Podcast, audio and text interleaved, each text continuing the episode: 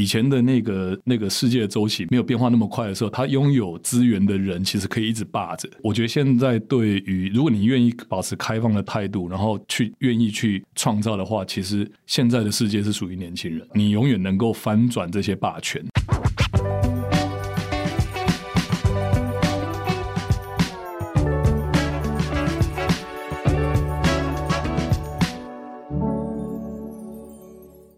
在设计里看生活，在生活里找设计。Hello，各位设计关键字的听众朋友们，大家好，我是一心，欢迎大家收听设计新商业的单元。上周节目，我们邀请了橘子集团品牌中心总监陈炳良来跟我们分享橘子集团品牌中心创立的始末。那今天的节目呢，炳哥将会从人才的角度出发，跟我们聊一聊一个设计部门创意团队的生成最重要的管理方法跟元素是什么？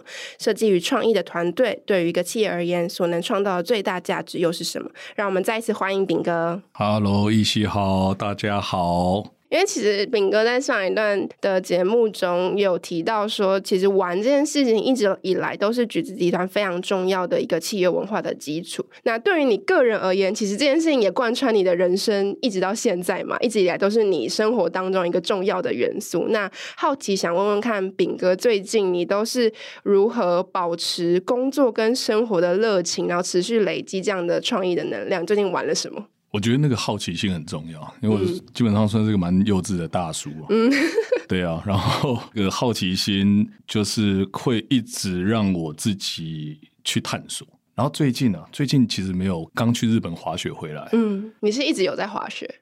对，我大概在那时候，因为在在美国、加拿大待过。对，对啊，所以很早大概滑滑。呃，我们刚才聊到说，为什么现在台湾人，人超爱滑雪？对，为什么那么爱滑雪？台湾明明没有雪这样子。对啊，生活总是在他方，你的岛屿上难以做运动，对你来说就特别有吸引力。对对对，因为我我觉得我们做设计哈，那个保持这种好奇心是非常重要，因为它永远有新的议题。嗯，那再加上，因为我现在也负责基金会嘛，那我们基金会其实就是面对台湾的年轻人，然后告诉他们说要去探索。嗯，所以也因为我觉得那个在工作上面，呃，它不但是个需求吧，嗯，对，也是我我个人很大的热情这样子。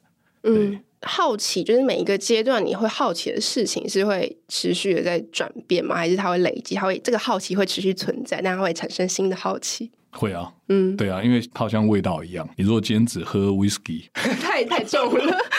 对，然后你就想说，哎，那吃一点什么？呃，对，然后中间就会交互，那慢慢慢慢会把那个 map 去变大。嗯，那从个人回到团队，炳哥这么多年来带领橘子集团的品牌中心推动。具有创意力跟影响力的策略，那你认为管理一个品牌中心，或者是说是创意团队，你觉得最困难的地方在哪里？因为很多人说，哎、欸，其实管理创意团队其实蛮辛苦的。我们从那个结果上面来看，哈、嗯，就是品牌其实要做的是统合设计。上一集其实有讲到，就是因为在设计领域里面有太多太多的学科了，嗯，可是品牌却是一个完整的体验。对，它里面你要 manage 到声音、视觉，然后各种。不同的专业，对，那那个统合设计师在，我觉得在末端我们要去做这个管理。那可是，在前端，其实我觉得最大的困难是，呃，管理人，管理人，对，那应该应该不能讲困难啊，是挑战。嗯。但我小时候，其实我们以前有一个影集叫做《天龙特工队》，又再次的暴露自己的。对，那我敢这样讲，是因为现在有 YouTube 啦，大家去找那个《天龙特工队》。对，美国的这种影集这种结构哈，它永远是这样。其实像《Mission Impossible》，它也也是一个老影集重拍的嘛。嗯，它里面永远有奇奇怪怪的人组了 team，然后一起去完成这些任务。对。对，所以其实我觉得我们在公司，应该是说在品牌中心里面，我在与其说管理，不如是一起玩。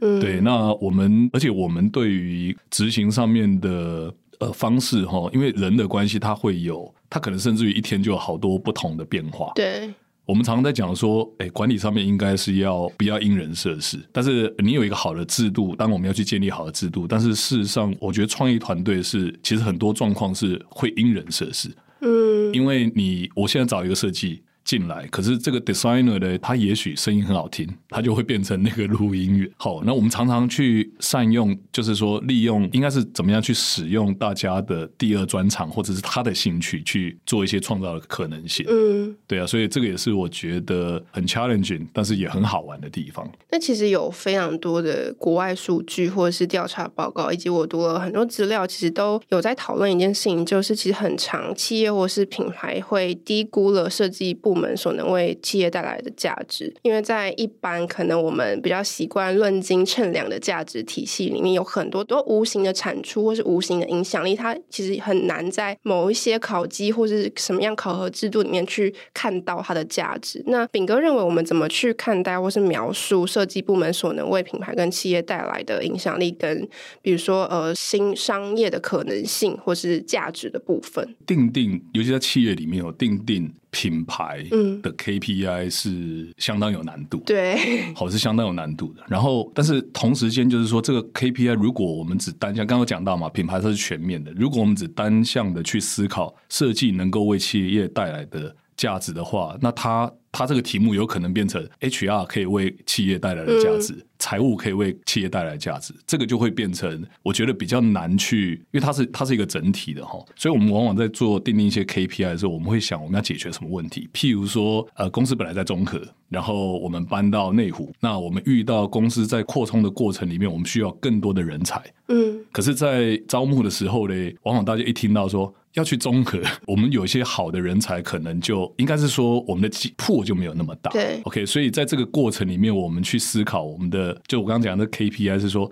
，design 在这个地方可以帮忙到什么程度？哦，所以我们譬如说，我们搬到内湖来之后，当然就是很多人在内科。呃，很多优秀的这个科技人才就会觉得，哎，好像至少我会来你公司 interview 看看。那我们在整个 design 的过程里面，我们怎么去设计这些空间？那它就会变成是品牌或者设计的一个 KPI。然后我们去创造什么样的一个人文环境？哦，因为好的这个候鸟是需要有好的栖息地，所以我们在打造这个栖息地的过程里面，怎么样能够去创造优势？而大家回来去看的时候，哦，我们招募到好棒的人才了，因为我们设计的很好，所以他就会。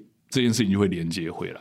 呃，确实哈，我觉得设计这件事情被低估，并不是现在的企业环节哦，是台湾社会长久以来低估了设计的力量。这个设计的力量哈，我们回过头来去看台湾社会上面，其实很多很多东西需要 design。因为你知道，一个国家的形象哈，或者一个民族的自尊心，都是需要去靠 design。为什么会有这些歌？为什么会有这些符号、这些图腾？很多东西其实现在我们在看的时候会。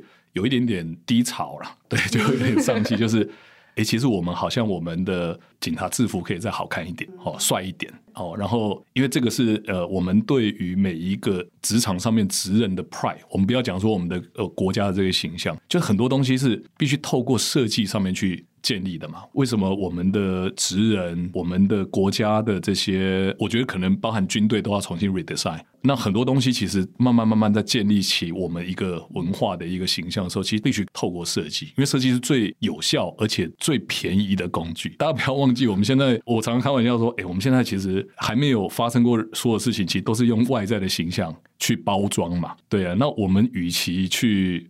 花很多时间去做，不如我们把 design 先做好。因为 design 这个设计 design 下去的时候，其实你可以看到那个效果是它一直不断的往前去领导一个想法。好，那我们公司在这个设计的过程里面，其实我们常常在做文化设计。因为文化设计是你要去去芜存菁，你要让文化发生。然后文化发生之后呢，哪些东西是我们要保留，哪些东西是我们不要的，这个是需要 filter 之后再 redesign 要去做传播设计。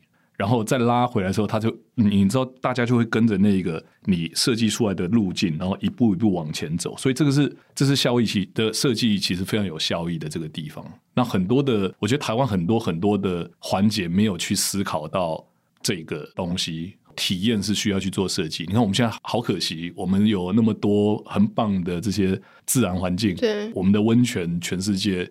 真的是很很有那个，当你你到这些地方去的时候，其实旅游也是一种品牌啊，它是一种观念产业，文化也是一种观念产业。我认为在这一个阶段上面的时候，不但是大家要有观念，而且非常鼓励设计师们就是进入到产业里面，这也是我自己的实践。对，因为刚刚有说，呃，之前有说过，就是设计不独立存在嘛。如果我们独立存在的时候，你好像会变成我们现在只有一种选择叫做设计。哦，那那你设计服务业的，你能够创造出来的效益，呃，或者是产值，它是有天花板的。哦，它不像好像我们是推出一个服务推出一个产品，它能够刚刚有讲到，不管是商模等等这些东西，它是受限。可是如果我们能够去结合，就是我常在讲一个观念，就是设计师组队。对，不要设计师组队，是你去找到好的。产业一起去创造它的可能性。那当你能够去创造这个价值的时候，你同时也会变得很有价值的人啊。对啊，而不是呃，好像就我我我觉得台湾现在目前的状况，因为是一个品牌年代，是一个体验的年代，所以我们需要号召更多的设计师，然后设计师愿意。进入到企业里面去一起创造，我觉得现在是蛮重要的。那因为炳哥你自己开过设计公司，然后自己也做过独立结案，然后你也回到企业里面担任就是品牌中心总监的角色。那你觉得就是在企业内部跟自己在外面独立结案，在设计师角色上，你觉得最大的差别是什么？我觉得最大差别就是呃，outside in 跟 inside out。我们有 有常有一句话是说。好，好了，等到你当爸爸妈妈的时候，你就知道 爸爸妈妈的辛苦了。对，以前我在做 design service 的时候，其实都是从外在去做包装。当我 deliver 我的作品给客户之后，其实输赢就在这里。那至于客户拿到我的 design，他能不能去创造他的市场，有没有增加他的毛利，公司甚至于公司有没有继续活下去，好像跟我都没有关系。对，那我觉得参与到一个产业，应该是说。不但是打造一个公司，也是打造一个产业，游戏产业的这个过程里面，完全让我跳脱画图这件事情，就是。你思考到的是真的，就是你每天 daily 会遇到的这些各种问题，然后回来的时候呢，怎么样用你擅长的设计去解决这些问题？我觉得很对我来说很有大的差异性在这里。然后我我认为，就是对我来说也是最大。我觉得我很幸运啊，因为跟橘子一路走到现在，他是真的从工作室、从公司，然后到上市柜，然后到。区域化、国际化、控股化这个过程，所以它几乎是我怎么可能在那么短的时间就从一个年轻人，然后跟一家公司二十几年一起去看过这些曲线，而且在这个过程里面，我用了很多的设计的方法。去实践，对我来说，我觉得是非常感谢的地方哦，就是可以一起打仗，那个学习有点不太一样。那刚刚炳哥有说，就是橘子其实还蛮强调文化设计这件事情。那文化设计这件事情怎么实践在就是公司里面？可不可以请炳哥跟我们就是举一个例子？它其实很有趣哈，就是进到企业之后呢。呃，设计不独立存在嘛？嗯、哦，刚刚一直在强调这个部分，所以我们内部其实有一个三 R 的合作方式。这所谓三 R 就是我们是 BR 嘛，就是 Brand，然后我们跟人相关就会跟 HR 合作，然后我们跟对外的公关相关就会跟 PR 合作。所以我们这个三个 R 会常常在一起，就是 Brainstorm 到底什么怎么样可以把这个体验完整的做出来啊？我们在打造文化的时候，因为橘子家企业它比较有趣，是他们有机器。那以台湾的制造业，因为做的太好了，所以。变成说他们在管理制成 SOP 跟机器上面呢，比较有经验。那橘子是全部都是管理人，好，那跟人相关的事情，就是其实我们在讲美学这个字哈，它的原意其实是感觉学。嗯，就你在管理的是人，那人是有感觉的。嗯，可能在 coach 一个伙伴的时候，你也不能就是。像踢机器一样踢它嘛？嗯，那你要想，哎、欸，我说话的艺术是什么？好，所以我们就会碰到很多跟感觉、跟美学相关这个事情，包含这些 design 的视觉。所以我们在制度上面设计的时候，都在思考怎么样去尊重人。那这个文化需要的是，我刚说过，就是他是一群，他是人，你就不可能用你如果用一些很消极的方式去管理，哦，这个人就会变呆呆的。嗯，哦，比如进来的时候打卡，然后你有打卡制度的时候，他就会变成他不期待上班，可是会很期待下班。下班，嗯，对。然后，那你告诉他什么时间该做什么事，他就会变机器，他就不会变成人嘛。然后我们告诉你说，你什么时候。尤其我们又是创业的时候，又是一个游戏公司哦。你告诉他什么时候该玩，什么时候不该玩。但是我们在对外的时候是去鼓励大家去玩，玩所以那个文化上面就会产生内外不一致的问题，很多冲突。所以你现在到橘子里面来的时候，我们去创造的这个环境是第一个哦。你听了可能会有点惊讶，就是说我们当然虽然还是有考绩，但是基本上我们是真正的开放式的管理，就是不需要。上下班不需要硬打卡，在假其实我们有一个叫做自主假，就是一年放假的天数其实没有限制。嗯，好，然后那我们在请假的时候，其实基本上也不需要经过主管。就是我们开放很多很多的这个人性的管理的方式，然后让呃我们的伙伴们去理解到说，其实真正能够 master yourself 就是你。举一个很多很多企业就问我们说，诶，那你这样怎么去管理员工啊？事实上，当你去相信一个人的时候，他能够自我管理。哦，假设说我们在制度上面是说，你请假就一定要老老板去做审核，所以你在请假的时候，你就会直接送上系统，你不会去想跟你的老板聊，就是老板来打枪。有点这种心态哦，嗯、但是当老板他没有权限去审核你的价的时候，我们需要做到是你必须先跟。你的工作先沟通，然后让老板知道，就是你要跟人家先沟通，你才去上那个系统，因为系统只是系统，对啊，所以我觉得在很多的措施上面，我们在制度的设计啊，各方面这些东西都是以人为中心去做去做设计的，嗯，对，这是我们很重视的人本的文化。嗯，那其实传统的比较传统的组织分工，多半是直接就是可能呃，比如说将各个任务分配给各个部门，那彼此之间可能不。定会有那么频繁的合作跟沟通。面对现在可能越来越复杂的市场环境啊，或是更多元的美材，或者是更种类的消费者需求，我们势必不可能像以前一样，可能大家都各做各的，大家自己完成自己分内的事情就好。所以，其实跨领域或者跨知识的整合跟人才之间的协作变得越来越重要嘛。那我想要也想要请炳哥跟我们分享一下，橘子过去在打破部门之间的疆界、建立跨领域沟通的原则上都做了哪一些努力及现在有哪一些成果？成果啊，对。先做我们做了哪一些事情好了。我觉得先说我们打破那个疆界这个事情哈，嗯、就是说实际上面来看的话，因为现在我们集团从单一的游戏公司已经进入到全生态的网络事业，所以你可能包含像购物啊，然后包含像那个那个支付啊等等这些东西，这是跨业的，它必须已经跳脱传统的游戏公司的思维了。它要能够去创造出一个完整的消费体验的时候，是大家要一起合作。所以如果我们在不打破疆界的话，其实那个很难去进行。对，大家会有一个专业上面的山头，然后你很难跨界去讨论它的可能性是什么。好，那所以我们在工作的逻辑上面的时候呢，它基本上就是以成果为导向，或者以任务为导向。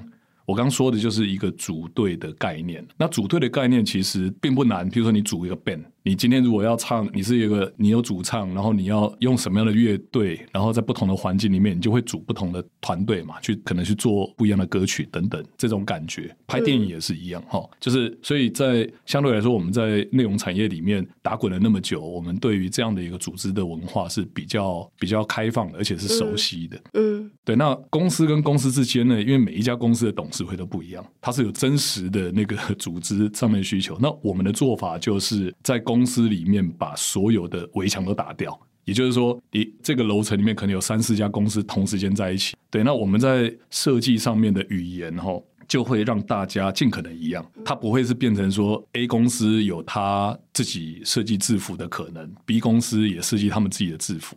就是我们在识别上面，呃，在公司的员工层所有的福利跟我们会送给他们，就是说穿的衣服也好，或者是用的这些东西，其实基本上都是一致的。哦，也就是说，我们是做的比较像是一个品牌的通用设计，提供给大家。那我们后来我们也有一些空间是任务为导向，然后把公司拆拆散进去，一起去讨论。我们可能是跟，譬如说我们跟 Shopping Design 有一个合作案的时候。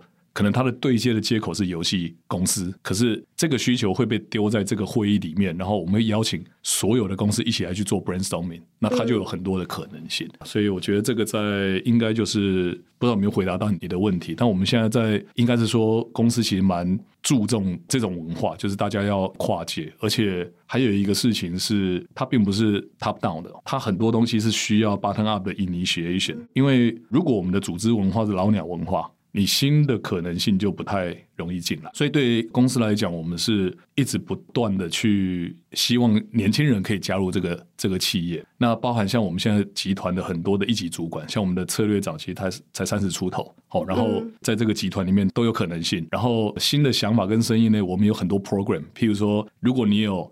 好的新创的想法，你想直接找大老板，这个在传统公司里面大概是不太可能去跟他约，因为我们大概中间可能有个七八成的这个管理嘛，哈。可是我们就会开放，让员工可以直接跟 CEO 提案，就是可以去约这个会。那我们也是非常非常少数哦。我们集团现在已经大概一千多人，可是我们每一季都有员工大会。那这个员工大会是可以大家可以写匿名的问题，直接问 CEO，嗯，然后 CEO 会在当场跟大家去做开示。我觉得在那个文化上面，如果我们要去创造一个真实的文化的时候，它事实上很多环节上面都需要去设计的。就是不只是平行间的跨组织跟交流，是垂直的，也是对。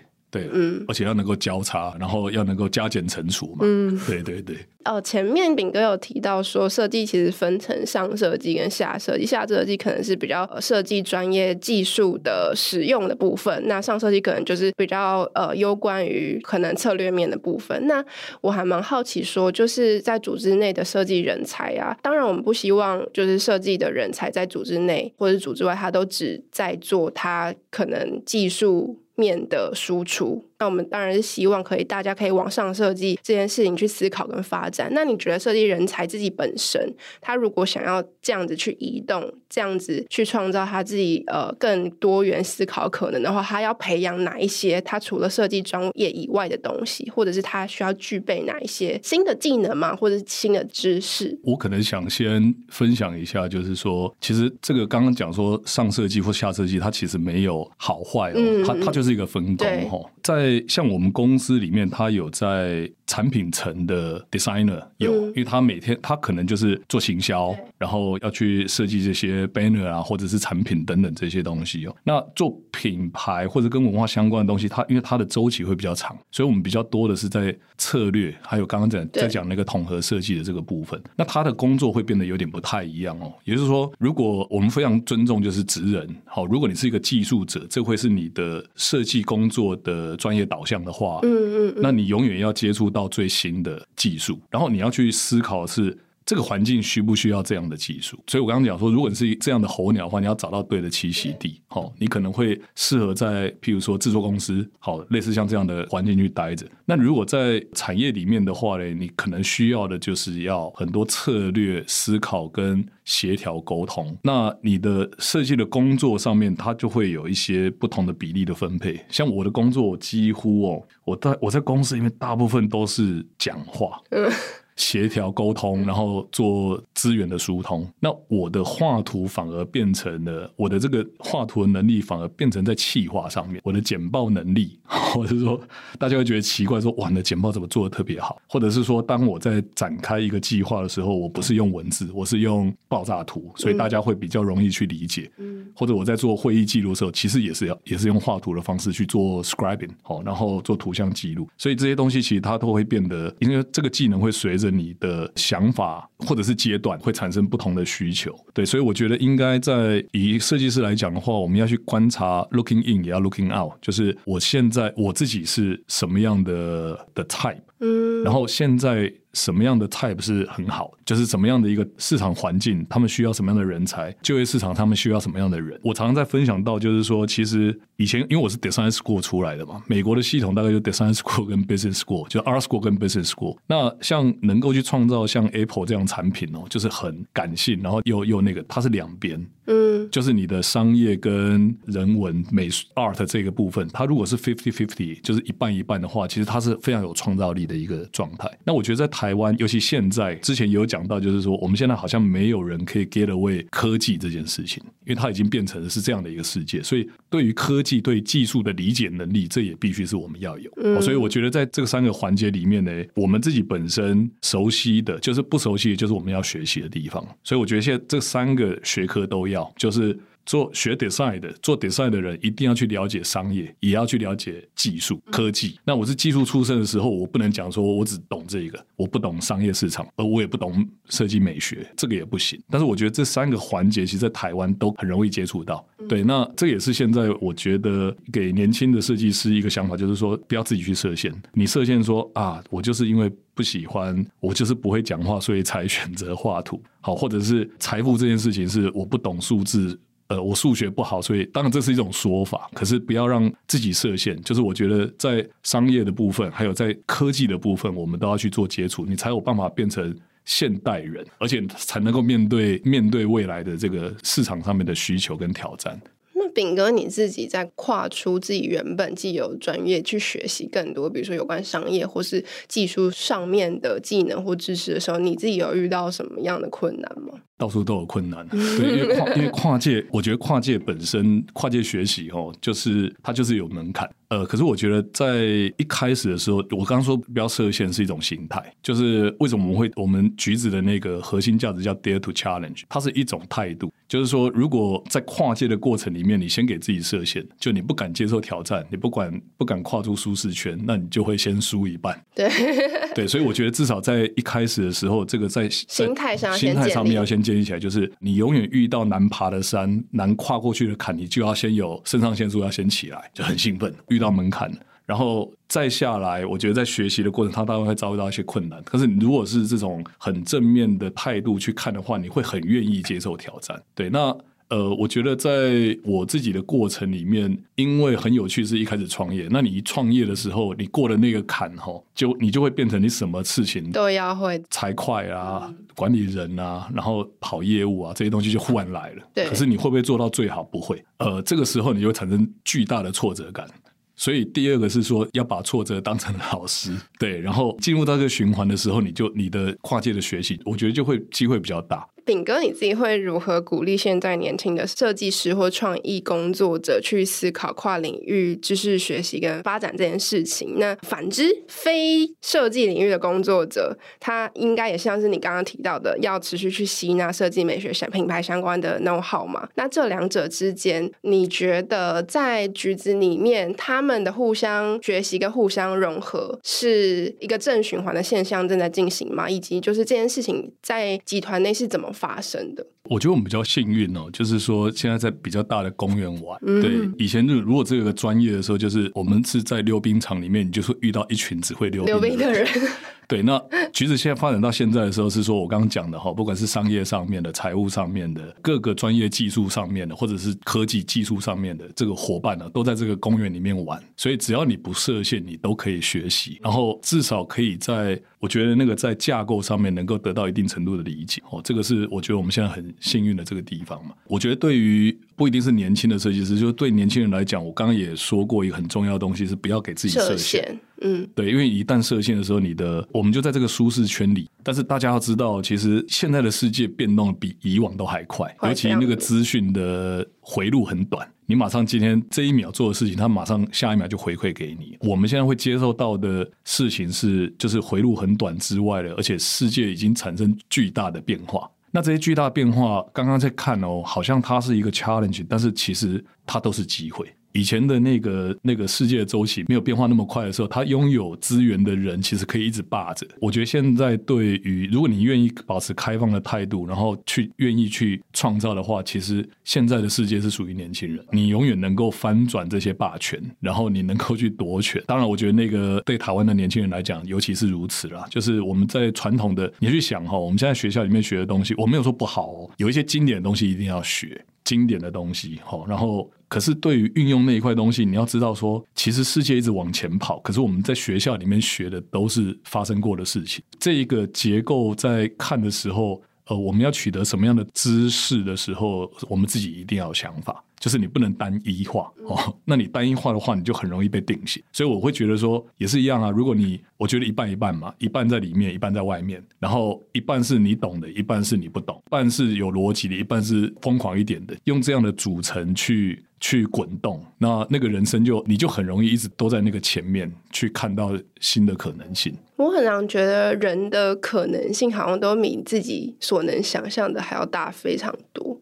就像比如说我我是学文学的，然后我也不会知道说我大学毕业之后第一份工作就是在科技媒体做相关创业相关内容报道，然后整天都是 AI 区块链、机器学习、深度学习、生医什么的，我的生命经验跟求学经验中完全不可能触及到的知识，然后我甚至还要让我自己。感觉很懂，才有办法去采访别人。我觉得这件事情驱使这件事情发生的基础，我觉得是对于这个世界的好奇心。就是这个这些东西再难，你对这件事情只要保持着某种，我其实觉得也很有趣的那个心情，没有什么事情是你办不到的。嗯嗯嗯，因为你其实也不需要变成大师啊。对。